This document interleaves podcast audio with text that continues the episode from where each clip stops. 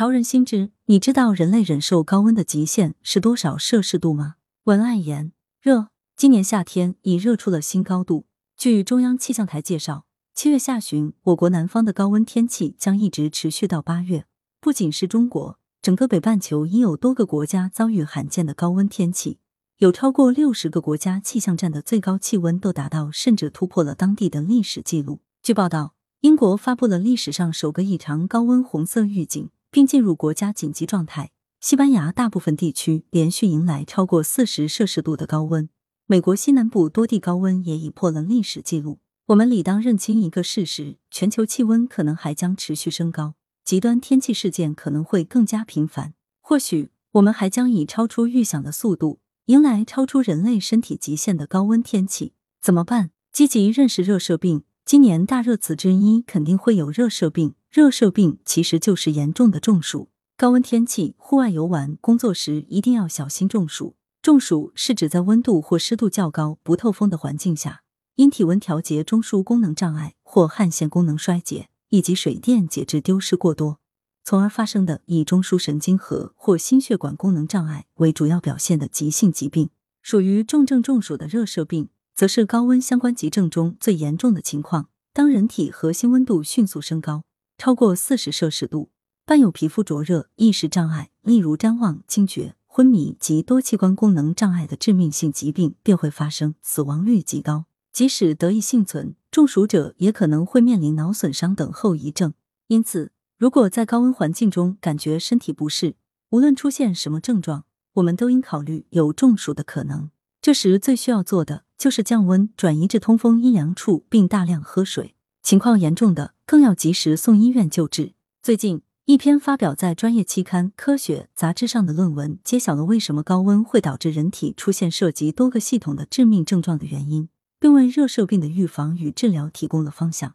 研究发现，一种名为 ZBP1 的蛋白在其中起到关键作用。当我们遭受感染而发烧时，过高的体温能通过激活 ZBP1，促使身体免疫系统去清除病原体。但如果持续暴露于高温环境，这种蛋白就会发挥它的另一种功能。过度诱导细胞程序性坏死，进而造成多种致命症状。这个基因蛋白原本是为了有利于我们的生存而演化来的，但这个自救机制却会在过激情况下将人类置于更加危险的境地。研究人员通过一系列小鼠实验发现，在敲除 ZBP 一基因后，小鼠便能避免出现热射病的症状，但或许也会将某种防御机制变弱。研究人员希望能逐渐揭开热射病的分子机制。为那些高危人群寻找到更安全、有效的防治策略。人类忍受高温有极限。我们知道，火星因为表面温度过高等原因，被认为不适宜人类居住；而地球因为与太阳的距离合适，以及有大气层适度保护等原因，地表温度很合适人类生存。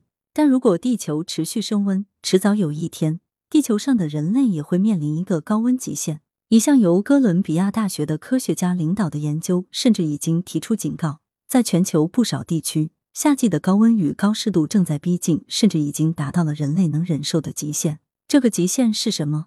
专家告诉我们，它不仅仅是温度，还包括湿度。在气温相同的情况下，空气中的湿度越高，我们越容易感觉到闷热。因为空气湿度更高时，体表水分蒸发过程会更缓慢，甚至可能停止，热量无法随水分蒸发而散发出去，身体自然会觉得更闷。出现健康风险的可能性也会更高。科学家们因此提出了一个更能直观的反映人体感受的概念——湿球温度。简单的说，湿球温度表示仅仅通过水分蒸发能达到的最低温度。研究人员认为，三十五摄氏度的湿球温度被认为是目前人类理论上的生存极限。达到这个温度，人体将无法排汗，核心体温会超过生存范围，从而造成器官衰竭。如果持续这个湿球温度，即使人们躲在树荫下且有足够的饮用水，几个小时内也一样难逃死亡。有一篇发表在《科学进展》杂志上的论文称，研究人员在收集了从一九七九年延续至二零一七年的全球七千八百七十七个气象站每小时发布的温度、湿度记录后，通过建模实验发现，可能在二十一世纪下半叶就会出现上面所说的三十五摄氏度湿球温度的生存极限。但研究团队还注意到。他们收集的大多是一定区域范围内一段时间内的平均温度与湿度值。如果提升时空分辨率再来分析，可能更极端的高温高湿天气已经出现了。这样的结论触目惊心，而事实更加让人焦虑万分。因为我们知道，至少在中东的部分地区，这种超越人类生存极限的天气已经不止一次的出现过了。尽管每次持续时间不算长，大概只有一至两个小时，但这足以让我们警惕。分清地表温度与平均气温，还有一点值得注意的是，上面提到的一些数据中，我们讨论的基本上都是平均气温。事实上，地球的地表温度还远高过平均气温。早前有报道称，在河南某地的地表温度已达到七十四点一摄氏度，的确可以直接在地面上煎鸡蛋了。但当日平均气温其实并未超过四十摄氏度。什么是地表温度？我们知道。地球的热量很大一部分来源于太阳辐射，太阳辐射的能量只会有极小一部分被空气吸收，很大一部分能量都会被地表吸收，还有一小部分会被反射出去。这样，地表温度自然会高于空气的温度。而我们通过天气预报所知的今日气温，通常是指各地气象站测量到的空气温度。而且这个空气温度一般是在气象观测站的百叶箱内进行测量的，百叶箱离地高度为一点五米，大部分人类直立时的身体核心部位所在的高度，而且是在自然通风和阴凉环境下进行测量的。一般情况下，地表温度很高的时候，平均气温也会较高。如果平均气温已经在逼近人类所能承受的极限，可想而知，地球本身所蕴藏的温度有可能已远超过我们的想象。今年这波全球性的高温天气影响范围广，持续时间长。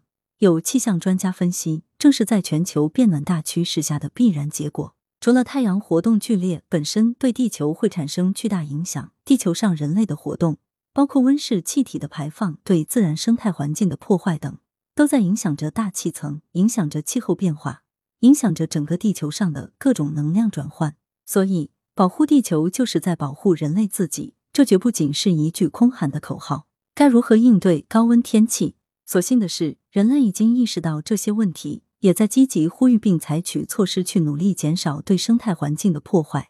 但显然，目前所做的一切还远远不够，而且谁也不知道大自然还会给我们提出怎样的考验。眼下，我们该如何应对已经出现的高温天气？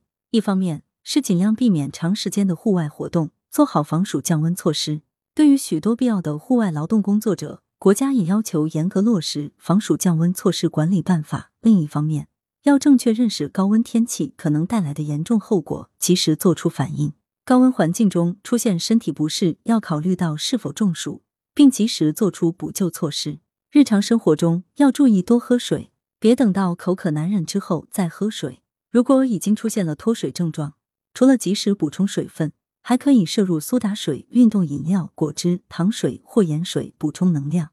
此外，浑身大汗时不宜立即用冷水洗澡，要先擦干汗水，稍事休息后再用温水洗澡。平常空调温度控制在二十六摄氏度至二十八摄氏度，室内外温差不要超过八摄氏度。空调运作时尽量避免对着风口直接吹。家中要定时打开门窗通风换气。食物在高温天气更容易滋生细菌。要注意饮食卫生，最重要的还要保持平和心境。遇事戒躁忌怒，学会怡然养生。来源：羊城晚报羊城派，责编：易之娜，校对：潘丽玲。